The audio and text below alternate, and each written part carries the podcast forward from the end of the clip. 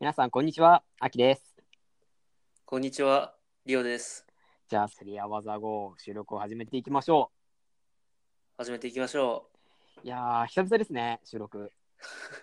久々ですね。まあね、お互い、こう、忙しかったもんね。いやー、まあ、いろいろとね。いろいろとね、まあ、こう、私生活の方がね、忙しかったのでね。まあ、ちょっと今、一段落お互いしたので、よっしゃ、再開するぞと。そうですね。前回の更新が一応1月の8日だったんだね。ほー、そんな前ですか。そう結構前なんだよね。まあ、2ヶ月、3ヶ月近いのかな、もう。してなそかうっでたすからねね。まあおかげでこうネタ帳にだいぶいろんなネタが溜まっててうんうんうん。こうネタが古くなってるものがだいぶあるんだよねそうですね。もう結構腐ってるものが。 そう腐ってるものが多くてあの年末にベイブレード買ってみんなに対戦してねとかもう年末特に過ぎてるよみたい過ぎてますね な。話とかねあったんですけどまあすごい気になるネタが実はございましてはい。まあねメキシコ旅行ですよはい。行きました、メキシコ。卒業旅行で。卒業旅行でメキシコまあ俺は行ってないんですけどねそうですね。僕だけ行きました。はい、寮だけ行ってきたみたいで、まあ、メキシコってさ、今ちょっとまあ、なんだろう、何かと話題っちゃ話題な国じゃん。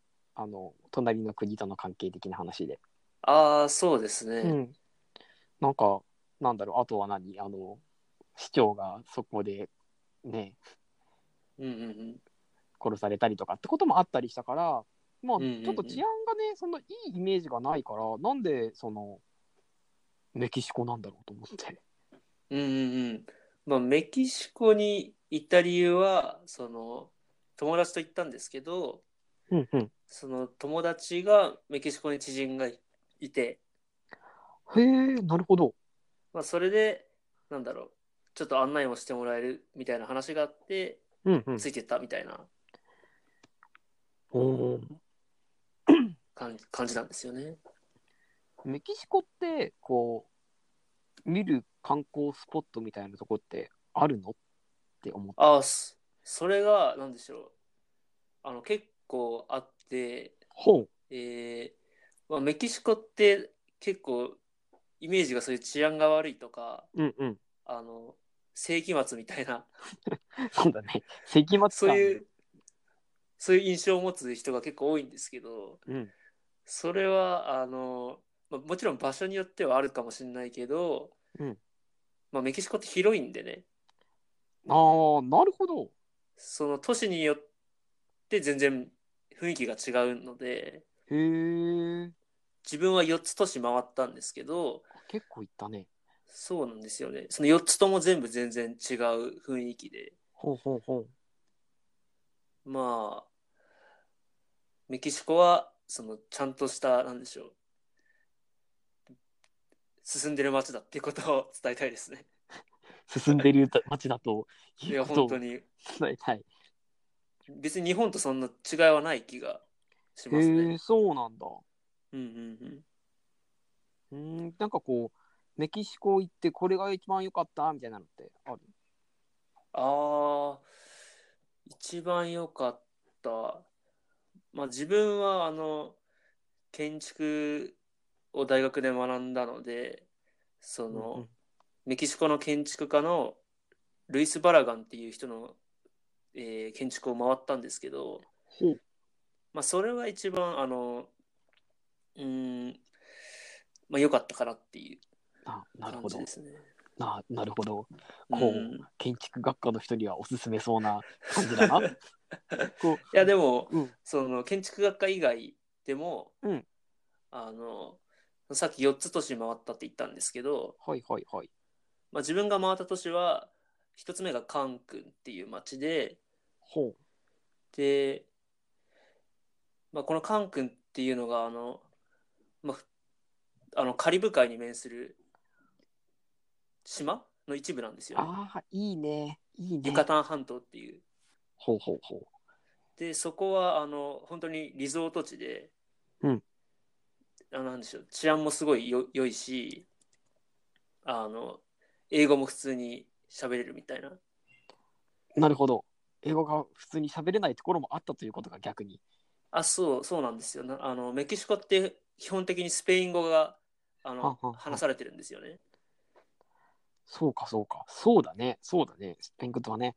そうなんですよ。なんで、あの、道で話しかけても、結構スペイン語じゃないと、はみたいな顔されたり、みたいなのが、 うわー、なるほど。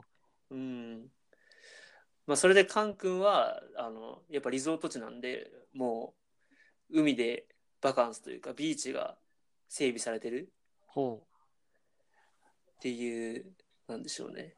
いかにも観光地って感じが良かったですね。う。他の街はどんな感じだったなんかほら、さっき雰囲気が違うって言ってたから、ああそ、れぞれの街の特徴というかを教えてもらえるとそうですね簡単いいにのかな、みたいな。二つ目が、あの、グアダラハラっていう街に行ったんですけど、うんこれはメキシコで、えーっと、2番目に大きい都市で、へえ。で、ここにその、あの、その友達の知人が住んでたんですけど、うんうんうん。一番なんだろう、グアダラハラは落ち着いてる街っていう感じで、ほなんうだ。ろうな、観光地っていう感じでもないし、その、住宅街とか、なんでしょう、大学とか、あとは劇場、えーはんはんはん市場、広場、地下鉄みたいなのが歩いて回れる範囲にこう集中してて、住むとしたら一番いい場所だろうなっていう、ほう、そうなんだ。うん、雰囲気でしたね。へえ。で、3つ目があのグアナファトって街なんですけど、ほうほう、熊中と。これはあの映画のあの「リメンバー・ミー」ってはいはいはいはいはい。あの、かデりィますズかねニーの、あそうですピそうですピクサーだったかなディズニーだったかなどっちか忘れたけど、あれだよね。映画だよそうね。ですあのそれの舞台なんですけどへえ、あ、そうなんだ。そうなんですよその街がうんうんカ。ラフルで、結構ヨーロッパみたいな雰囲気があってへえ。その世界文化遺産として街が全部指定されてて街の中に車が入ってこれないんですよねああ、いいね。そうなんですよあの道が狭くてほんほんほんほん。その狭い道を人が、まあ、たくさん歩いていくみたいな。いいな。外国行きたいな。うん。 いや、グアナファトはすごい綺麗で、うん、おすすめでしたね。まあ、最後はあのメキシコシティに行ったんですけど、あ、はいはいはい。あの、かの有名なメキシコシティ。そうですね、これ一応メキシコの首都なんですけど、その自分が行った4つの都市の中で唯一あの外務省の海外安全ホームページで黄色っていうレベル 1? 危 ない、危ないぞ。あの十分に注意してくださいっていう で、実際こうなんかトラブルみたいなのはあったんですかあーなんとかなんとかというかそのちゃんとルールを守ればルールあを、のルールを守れば。ルールを守れば そのなんでしょう、まあ、夜中は歩かないとかああ、なるほどなるほど。あとはちゃんとホテルでタクシー呼ぶとかあの流しのタクシーはつかまないとかああ、なるほどね。あとはあの危ないって言われてる場所には、まあ、とりあえず近づかないっていうはあ、はあはあ、なるほど。そういうのをちゃんと守れば全然観光できましたね。こう、できましたか。いやいやいやいや、なんでしょう。言い方があれなんですけど、ちゃんとなんでしょう。全然住みやすい街だと思いました。なるほど、なるほど。そうか。なんか、割とほら、メキシコに対してあんまりね、いいイメージがなかったのが、ちょっとまあ、ほん、まあ、行ってみてもええかなっていう気にはなった。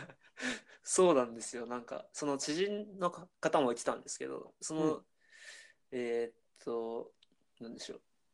その知人の友達のメキシコ人の方が、あの、その方がグアダラハラ出身なんですけど、 うん。その人が外国でグアダラハラ出身なんだって言うと、え、道通ってるのみたいな反応されるっていう。いやー、ひどいなー。そうそんなことはなくてメキシコってすごいちゃんとなんだろう進んでる街だっていうことをねやっぱこう、海外に実際行ってみないとさ、こう、その街のイメージとかって、うん実際のものと自分たちが持ってるイメージって全然違ったりするじゃん。うん、しますね。やっぱこう、一回見てみないとダメなんだなってちょっと思った。うんうんうんうんまあ。ニュージーランドもそうでしたしね。ニュージーランドどんなイメージでしたいや、もうそれこそ、その街、あの、舗装されてない道を羊飼いが通るみたいな。 うん、そんなことはないぞ。いや、そうではなかったですそう。ではないよな。ニュージーランドって結構実は、まあ、舗装された道は一応ちゃんとどこにでもあって、ただ、あの、信号はあんまりないとこが多いんだよね。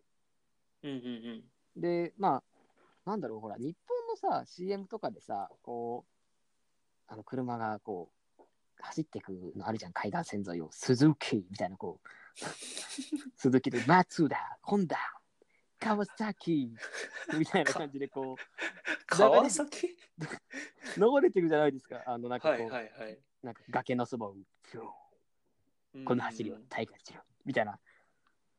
ありまってすいうねの。が、割とこう、ニュージーランドでロケされてたりするっていうのがあって、ああ、そうなんですね。そう、実はなんかそういう意味では、車、ね、車走る人は楽しいかもよみたいな道だったりもする。うんうんうんうん。と、まあね、話がね、脱線したけどね。まあその車についてなんですけどはい。あのメキシコシティのあの車事情がなんかすごくてほう。メキシコもあんまり信号がないんですけどなるほど。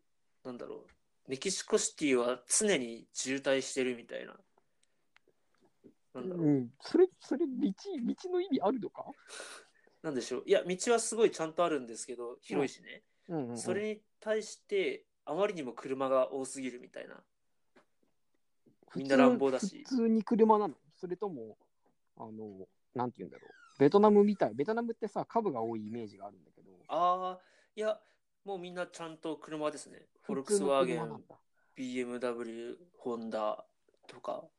あまあ、ちゃんとした、うちゃんとした車だ。うんうんうんうん。まあなんで、メキシコシティで運転だけはまあしたくないなってちょっと思いました。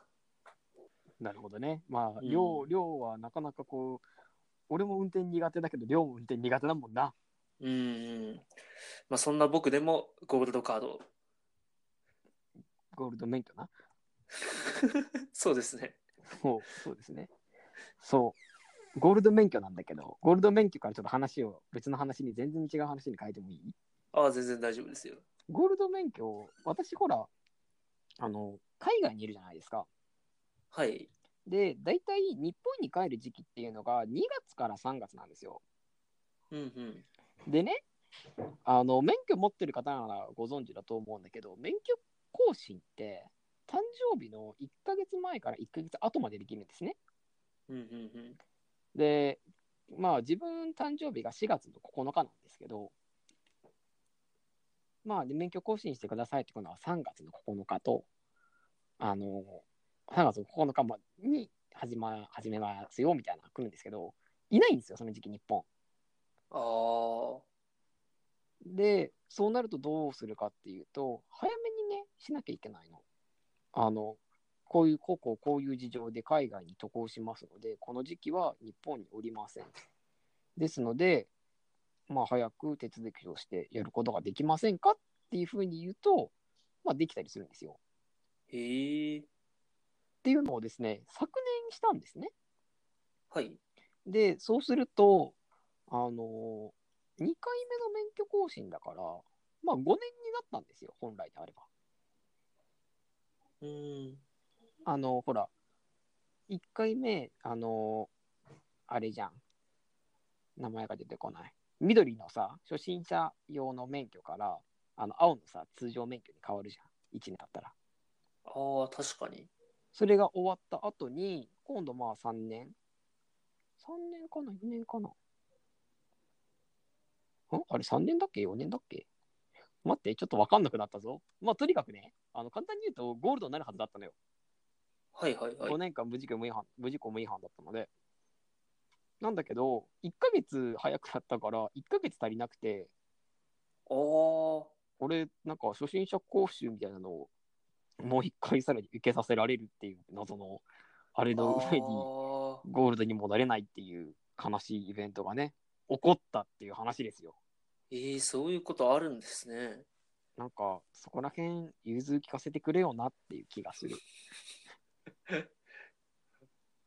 けど、ゴールド免許になって、そんなにいいことってあるんですかね保険料が下がるあ、そうなんだ。知らなかった。保険料が結構がっくり下がるから割とゴールド免許の方がいいよっていう話あー、それは違いますね、全然。うん、例えばあの自分で車を持ってるとかにしてもなんだけどレンタカーをする時でもあの免許をゴールド免許だと安かったりするのがあるから、あ、そうなんだ。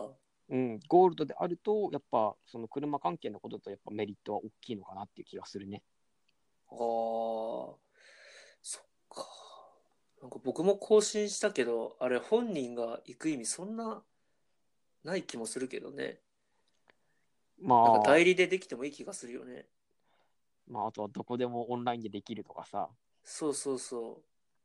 なんか講習をね、受けたけど、その講習別にパソコンで受けてもいいよね、とは思ったね。まあね、ちょっとね、これからまあ変わってくるのかもしれないなというね、気はするけどうねん。うんうん。あ、そういえばそれ、なんか、運転免許の更新で自分もなんかトラブルがあったんですけど、はいはいはい。自分のあの住所みたいなのがうん今実家にあるんですよ、ああ、本籍が。そうですねななんだろう住民票みたいなのがうん。でそれをあのまあ写し忘れてた自分も悪いんですけどうんうんうん。そのまあ実家の住民票のまま更新しようとしたんですよど、どこでえっ、と東京ではあ。でそれってなんか変な手続きが必要ででも応。一応その手続きを全部満たした状態で東京に行ったんですよその更新する場所にはいはいはい。したら何でしょうそれ全部無駄ですみたいな感じで言われてなんか今それやってませんみたいなマジでなんかそれの手続きすると渡すの2週間後になりますみたいな運転免許証をうん。それって実質やってませんって言ってるようなもんじゃないですかそうですね。でもそれが全然ハガキとか書いてなかったんですよねこれだから、これだからよ、政府の犬は。しかもその手続きでちょっとお金もかかったりするんですよあそうなんだ。そうなんですよ。その住民票のとこから、えーっと県のお金の、はいはいはい。検証なんでし士ょ。うそう検証士とかあとはその手続きだと写真が必要だから写真撮ってきたりとかうんうんうん。まあそのめちゃくちゃ大きい額ではないけど手間もあったしそうだよね。でもそれ全部意味ないですみたいに言われて結構なんでしょうはっとは思いましたね。 ちょっとカチンとくるよね。いや書いといてくれればなぁとだけちょっと思いました。うん。うん、なんか、割と思うとこ、まあなんて言うんだろう、政府ってくくっちゃうとあれなんだけど、割とこう、対応としてはどうなのって思ったりするところが、俺もあったりするんだよね。こうんうんう、融通がすごい効かないじゃん。そうですね。お役所仕事とは言うんだけど、こうもうちょっとこう、フレキシブルにできないのかなって思う時ってあるよね。ありますね。あの、年金あるじゃないですか。はい。寮はあの年金、その学生の間はこう、待ってもらうというか、っていう措置みたいなのをしましたい、してないですね。ああ、割と大学生の人だと、あの、あの、なんていうの年金の支払いを、とりあえず学生の間は待ってもらって、で、まあ、社会人になってちょっと余裕ができてから、まあ、今まで貯めてた分も払いますみたいなことができるんですよ、実は。いい、知らなかった。で、割とこう学生だとそういう申請をする人が多い、多いとも言わないけど、まあ結構いるみたいで、いい、うちもしようと思って行ったんですね。はい。そしたら、あー海外の大学はダメですねって言われまして、お前みたいな。お前、何がグローバル社会じゃみたいな。何が世界で羽ばたけじゃはあみたいな。へえ、そういうことをするから海外に海外に行くと面倒なことが多いからやめときってなるんやねって思ったりもしました。あそんなことがあるんですね。まあね、なかなかこう、融通が利かないのはちょっとね、どうなんだろうなって思うね。思いますね。まあね、とりあえずまあそんな感じでね、あの、まあ、社会に対する愚痴というかね、 あの、なんていうんだ、政府に対する愚痴をね、あの、久々の更新で吐くのはどうなのかっていう気もするんだけど、そうですね。まあまあね、こんな感じでこう思ったことを垂れ流すのが、あの、我々のラジオですので、うんうんうん。まあ、今後ともね、あのきちんと、きちんと時間に余裕ができたので、はい、更新はしていきます。はい。はい。ということで、じゃあ、久々の収録、聞いてくださりありがとうございました。ありがとうございました。それでは、じゃあ、この辺で、バイバイ、バイバイ。アデュー